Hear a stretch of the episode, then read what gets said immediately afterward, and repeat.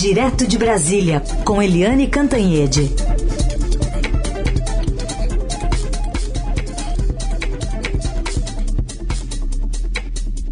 Eliane, bom dia. Bom dia, Carolina. Bom dia, ouvintes. Bom, Eliane, a gente tem uma previsão da fala do ministro do Meio Ambiente hoje, aqui, hoje em Glasgow, né, para falar um pouquinho sobre a situação do Brasil. Mas ontem o ministro da Economia Paulo Guedes afirmou que o Brasil tem se destacado em acordos internacionais e tem potencial não só de fazer parte da OCDE, como de liderar a formação de políticas sobre preservação do meio ambiente. Ele está acompanhando o Bolsonaro nesse encontro do G20 na Itália, que já acabou, presidente que hoje tem uma agenda é, numa cidade italiana que vai homenageá-lo. Vamos, vamos ouvir o ministro da Economia. E aí o Brasil tem um protagonismo, tem um papel importante, decisivo. E eu sinto que há essa boa vontade em relação ao Brasil, de um lado, para entrar não só na OCDE, como também para entrar, se engajar nessa questão climática como um formulador, que é o convite que o secretário-geral da União Europeia tem nos feito. Ele quer que o Brasil seja um dos formuladores. O Brasil é parte da solução do problema climático global. Por um lado, tem esse esforço de paralisar o desmatamento ilegal. Realmente, nós precisamos melhorar muito o nosso monitoramento, nossa defesa das reservas naturais. Mas, por outro lado, tem que haver um reconhecimento à preservação da natureza que o Brasil fez. Oi, Eliane, Olha... queria que você falasse para a gente um pouquinho dessas duas reuniões. É, eu queria falar um pouquinho, comparar a fala do ministro Paulo Guedes com a fala do vice-presidente Hamilton Mourão. Né, o Paulo Guedes, naquele seu mundo paralelo, né, tá cada vez mais terraplanista, ele diz que ah, o Brasil está muito bem, está fazendo direito, está sendo convidado para ser formulador. Realmente, o Brasil não é uma potência bélica, política, econômica, mas sempre foi uma política uma liderança, uma potência ambiental e perdeu essa característica, né? Tanto que você tem a COP26 e o presidente da República nem põe os pés lá que é um sinal maior de perda de liderança numa área tão fundamental para o presente, para o futuro e para o próprio Brasil. E do outro lado, o vice-presidente Hamilton Mourão, porque o Hamilton Mourão botou o dedo na ferida. Ele disse, ah, o que que vocês querem? É, que o presidente vá lá num lugar onde ele só vai levar pedrada, onde vão jogar pedra nele? Mas é verdade, o presidente Bolsonaro não foi à COP 26 ali em Glasgow, na Escócia, porque ele não tinha alternativa. Primeiro, ele não tem o que dizer, não tem o que apresentar. E segundo, porque ele levaria pedrada, sim. O mundo inteiro está vendo o que está acontecendo no Brasil. O ministro Paulo Guedes pode falar o que ele bem entender mas a verdade está aí aos olhos não apenas dos brasileiros, mas também do mundo. O próprio Observatório do Clima, dias antes né, do início da COP26, divulgou um relatório mostrando que o Brasil está na contramão do mundo. Com a pandemia e aí a redução da atividade industrial, da, da, eh, da atividade econômica, os índices de CO2, né, de emissão de gases de efeito estufa, os índices todos diminuíram no mundo. A média de queda mundial foi de menos 7%. Né? Menos 7%. E aqui no Brasil, o que, que aconteceu? As emissões cresceram 10%, quase 10%, o que não é apenas o maior índice brasileiro desde 2006, como é um recorde internacional de 2020. E por que aconteceu isso? Se no Brasil também a gente vive a pandemia, vive a redução industrial, vive a redução econômica? Por causa do desmatamento, gente. O desmatamento da Amazônia foi tão poderoso que o mundo deixou de emitir 7% é, de, de gases de efeito, de efeito estufa. E o Brasil aumentou 10% em plena pandemia. O presidente Bolsonaro não entende nada disso, não gosta e acha bacana desmatar a Amazônia, acha bacana é, acabar com as reservas indígenas. A verdade é essa. Por isso ele não foi. E o curioso é que o próprio Hamilton Mourão, que é o responsável pela Amazônia, também queria ir, mas não foi, não foi destacado pelo presidente para ir para o encontro do clima. Agora, você me perguntou também uh, do G20, né? E o G20, realmente G20, para lembrar, para destacar, é o grupo das maiores, 20 maiores economias do mundo. E o presidente Bolsonaro só dá vexame, gente. Me desculpa, não é implicância, é, eu estou relatando fatos. O Jamil Chad, que foi nosso colega há muitos anos e agora está no UOL, ele foi o único jornalista que teve acesso à antessala, que é aquela antessala do cafezinho, da reunião do, de cúpula dos líderes do G20, né? É, Angela Merkel, Macron, é, Biden, enfim, todo mundo, né? o, a, o novo, provável novo é, primeiro-ministro da Alemanha, etc. E aí o Jamil Chad gravou a conversa do Bolsonaro. Primeiro estavam os, os grupinhos de conversa lá dentro.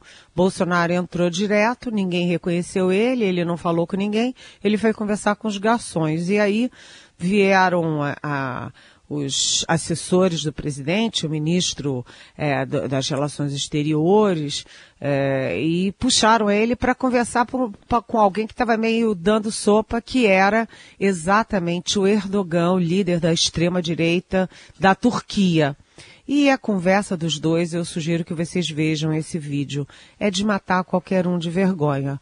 O Bolsonaro chega, não pergunta como está a Turquia, não pergunta como está o mundo, não pergunta como está a pandemia, nada disso. Já chega falando o seguinte, que a economia no Brasil melhorou muito, que a popularidade dele está em alta, que o problema é a Petrobras. Petrobras, segundo o presidente, é uma espécie de estorvo.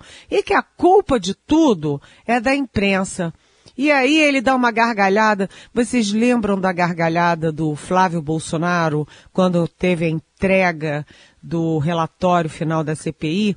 Ele imitou o pai. Ha, ha, ha, ha. Pois é, aquela risada nervosa do Bolsonaro, ele deu aquela risada para o Erdogan, que não mexeu um músculo da face. O Bolsonaro falou, riu dele próprio, e o Erdogan não mexeu um músculo, não falou nada. E o outro agafe do presidente é que o Erdogan estava exatamente com o provável substituto da Merkel, da Alemanha. A Alemanha é o nosso maior parceiro comercial da União Europeia. Tem uma relação muito estreita com o Brasil. As empresas, os investimentos, etc. O comércio. E o Bolsonaro não sabia quem era, não falou nem bom dia, nem oi para ele, nem olhou para ele. Aí ele olhou para o Bolsonaro, virou as costas e foi embora conversar com o Macron e com quem interessava. Então, são essas coisas que deixam a gente assim, sabe, é sem saber o que, que, que acontece, né? Porque não vai o presidente brasileiro, não vai a COP26, sendo o Brasil uma potência ambiental, e vai dar vexame no G20. Aliás, os presidentes, os líderes foram todos à Fontana de Trevi jogar uma moedinha, fazer uma foto do evento, e o único ausente na foto é Jair Bolsonaro. Cada um que tire as suas conclusões. Aliás, Eliane, a gente teve também, durante essa passagem por Roma, é, uma agressão a jornalistas que estavam ali acompanhando o presidente Bolsonaro, que estava circulando ali pelas ruas, é, munido de apoiadores, né, que estavam ali dando suporte para ele. É, a, na verdade foi o seguinte, o presidente estava saindo da embaixada brasileira, onde ele está hospedado, e a segurança nesse, nesses eventos é uma segurança local. Então tinha seguranças italianos é, para acompanhar o presidente, ele ia dar mais uma voltinha ali, um passeio pela cidade e tal. Quando ele estava saindo, é, tinha alguns manifestantes, poucos manifestantes, vocês podem olhar os vídeos, e tinha os jornalistas brasileiros. E aí a segurança começou a empurrar os jornalistas, é, é, sacou, sacaram, os, os seguranças sacaram o celular de um dos jornalistas, teve empurra, empurra e tem o um relato que eu não vi esse vídeo, mas tem um relato de que um jornalista brasileiro levou um soco é, no estômago, ou seja, teve ali um bafafá né, na frente da embaixada e o presidente desistiu do passeio e voltou para a embaixada e lá ficou. Hoje ele vai é, para Pistoia para uma homenagem aos pracinhas brasileiros na guerra e vamos ver como é que vai ser, né? Mas é uma viagem muito tumultuada. Eu só esqueci de dizer uma coisa importante. Na COP26, diante da ausência do mandatário brasileiro, do vice-presidente Hamilton Mourão, que é responsável pela Amazônia, os, as entidades independentes estão representando o Brasil. Tem é, uh, representantes dos quilombolas, representantes indígenas e os 10 e 10 dez governadores criaram o consórcio Brasil Verde, dez governadores para dizer o seguinte: olha, gente, por favor, olhem para o Brasil e pensem o seguinte. O presidente e o governo federal não são as únicas coisas que existem por lá. Existem governos estaduais que estão preocupados, sim, em cumprir a sua parte na proteção do ambiente. Enfim, se o governo falha, você tem as entidades e os governos estaduais tentando representar o Brasil. É, é muito empresário, né? Muito CEO de empresa indo para a COP. Edições anteriores, sempre um representante num escalão tinha mais a ver com a área ambiental, mas muitos CEOs preocupados né, com essa imagem do Brasil em relação até a negócios também participando ativamente na COP, nessas discussões aí para ver se melhora um pouquinho a imagem do Brasil. Eliane Cantanhede conversa conosco direto de Brasília. Eliane, a gente teve duas tragédias importantes no fim de semana, uma no interior de São Paulo, outra em Minas Gerais. E foram duas tragédias importantes. Se fosse em qualquer lugar do mundo, seria manchete de todos os jornais. É assustador.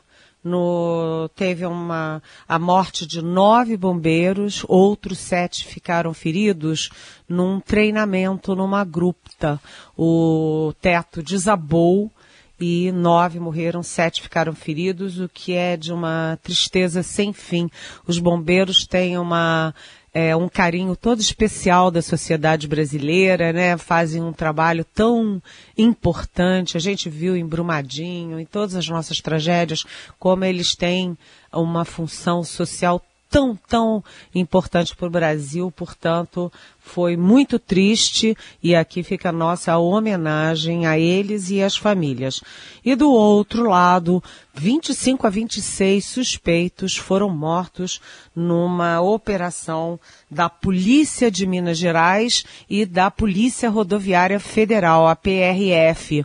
E isso, é, essas esses 25, 26 mortos, eles são de um grupo chamado Novo Cangaço, que se especializou, ou pelo menos suspeitos de serem, né? Se especializou em roubo de bancos e agiam muito ali no sul de Minas Gerais, naquela área de Varginha. Agora, gente, isso tá muito estranho, porque é, você tem uma operação policial, policiais experientes, profissionais, e aí todos os suspeitos morrem, não tem nenhum ferido, nenhum policial fica ferido ou tem leva algum susto e todos os outros morrem. Isso aí cria uma suspeita, uma dúvida sobre a possibilidade de uma chacina. E aí é aquilo, queremos ladrões presos, queremos julgados, queremos condenados, sim. Mas olha, é, sair chacinando seres humanos sem direito a julgamento, acho complicado. Então, é uma história que precisa ficar mais clara para a tranquilidade da sociedade brasileira de que a polícia age dentro da lei, dentro da Constituição e para o bem geral do país, gente. Até com as investigações que vão vir agora, né, de detalhes de exames do ML, né, como é que foi essa dinâmica é, desse disparo dessas, dessas é, balas, enfim, que vão esclarecer também em que situação foi essa, essa troca de tiros, né, Eliane? É, troca de tiros em que só um lado morre todo mundo é. e do outro você não tem um ferido. É. Aliás, nem entre os mortos tem nenhum ferido. Todas as balas foram mortais. É, é preciso ver qual foi a distância desses tiros, qual uhum. foi a circunstância e a dinâmica, como você falou, Carolina. Uhum. Porque o Brasil é uma democracia, o Brasil tem uma Constituição, tem leis, tem os direitos civis e até criminosos é, têm direitos. Eliane, falar um pouquinho aqui para a gente ir para a reta final do, do, nosso programa sobre a pandemia e a boa notícia é que a Covid está arrefecendo, né? A pandemia tem perdido força e a gente teve o menor número de mortes do ano nesse domingo. É, exatamente. Você teve menos de 100 mortes nesse domingo. Aí a gente sempre diz, olha, é domingo, é um feriadão esticado, uhum. então as notificações caem muito. Então provavelmente não foi só isso. Né, pode ter tido mais, mas de qualquer jeito a gente vê que há uma queda, sim, no número de mortes em 24 horas.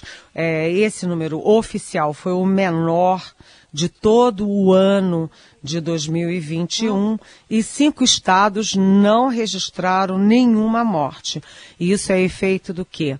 Isso é efeito de Sua Excelência, a vacina. Já são 117 milhões de brasileiros é, com a vacinação completa, ou seja, ou com as duas doses ou com a dose única da Janssen.